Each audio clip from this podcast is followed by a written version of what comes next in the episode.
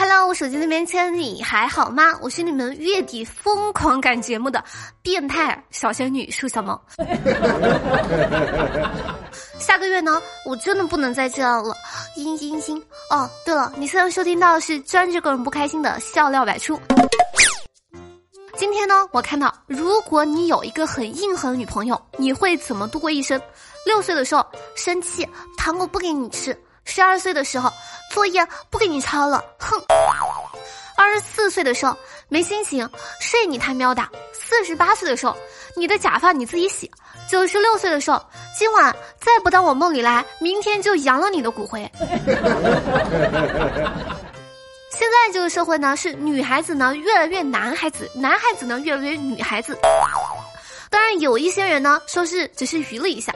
说前段时间呢，重庆一段学校运动会上，男生穿丝袜短裙的视频呢走红了网络。当事人李同学说，当时学校在举办运动会，这呢是最后一次参加了，就想给自己的青春留下一些回忆。这样的装束呢有反差感，能带动气氛，能让人印象深刻。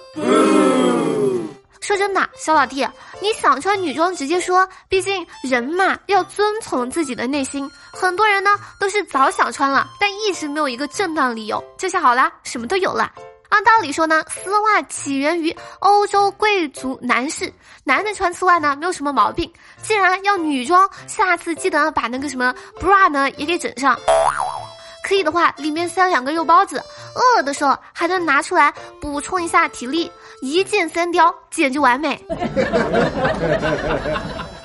说真的，这个世界上呢，最了解男人的还得是男人。根据浙江法制报道说，二零一二年在宁波，三十多岁打工的小伙胡伟呢，在一家相亲网站上认识了一个妹子。这妹子呢，给胡伟发来的照片非常漂亮，而且她说自家条件呢很好，有四五套房子，想招一个赘婿过日子。两个人呢，在网上交往了一段时间，就在胡伟以为好事将近的时候呢，这个妹子呢。突然发来消息说，她哥哥呢中风偏瘫了，她想把哥哥呢交给胡伟照顾，照顾好了之后呢，三年后她就跟这个胡伟领证过日子。虽然说从来没有跟这个妹子见过面，但胡伟呢欣然答应了，把失去生活自理能力的未来的大舅哥接到了宁波，给他喂饭呀、擦身体呀，事无巨细，简直对他像亲兄弟一样。转眼呢，三年之约就到了。胡伟觉得该和妹子见面了，大舅哥呢却以各种理由帮着推脱。时间一晃呢，又是五年过去了。期间呢，胡伟换了好几个城市工作，但是到哪儿呢都不忘把大舅哥带到身边照顾。而且在这八年期间，本来就不富裕的胡伟呢，已经在这个大舅哥上花费了八万多块钱。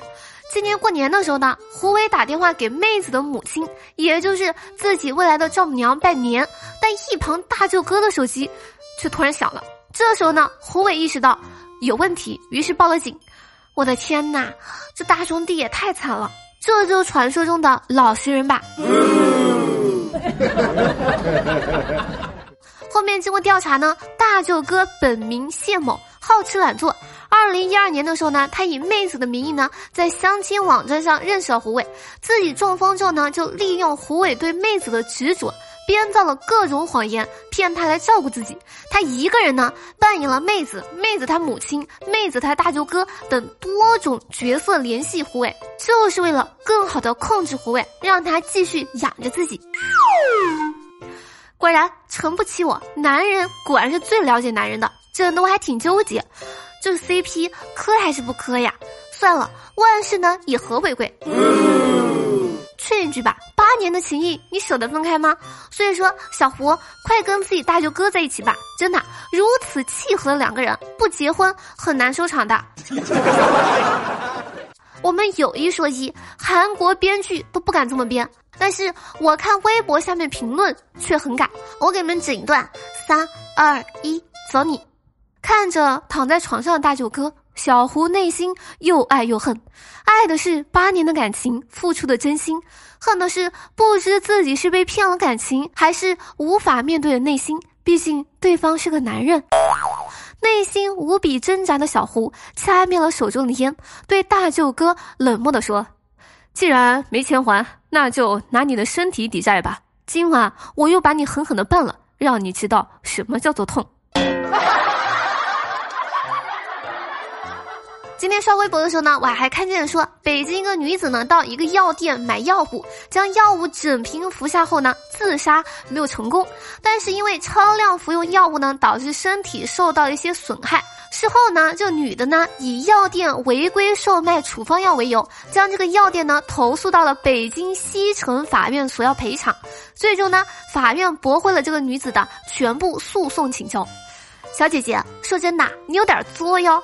药店里的药可不是用来自杀的，药店真的是人在家中坐，锅从天上来，整的还挺心累。按照小姐姐这个脑回路啊，死不死你都得告别人一下，下一步估计要起诉抢救她的医院，为什么要救她？还要起诉她妈妈，为什么给了她这么硬的一条命？这以后呢，我们干脆有样学样，跳楼的得告地产商，上吊的得告卖绳子的，割腕的呢告卖刀的。我买彩票如果不中奖，看来要起诉彩票站了。我注册婚恋网站没有脱单，就得起诉他们有问题。嗨，说不准还能赚一笔呢。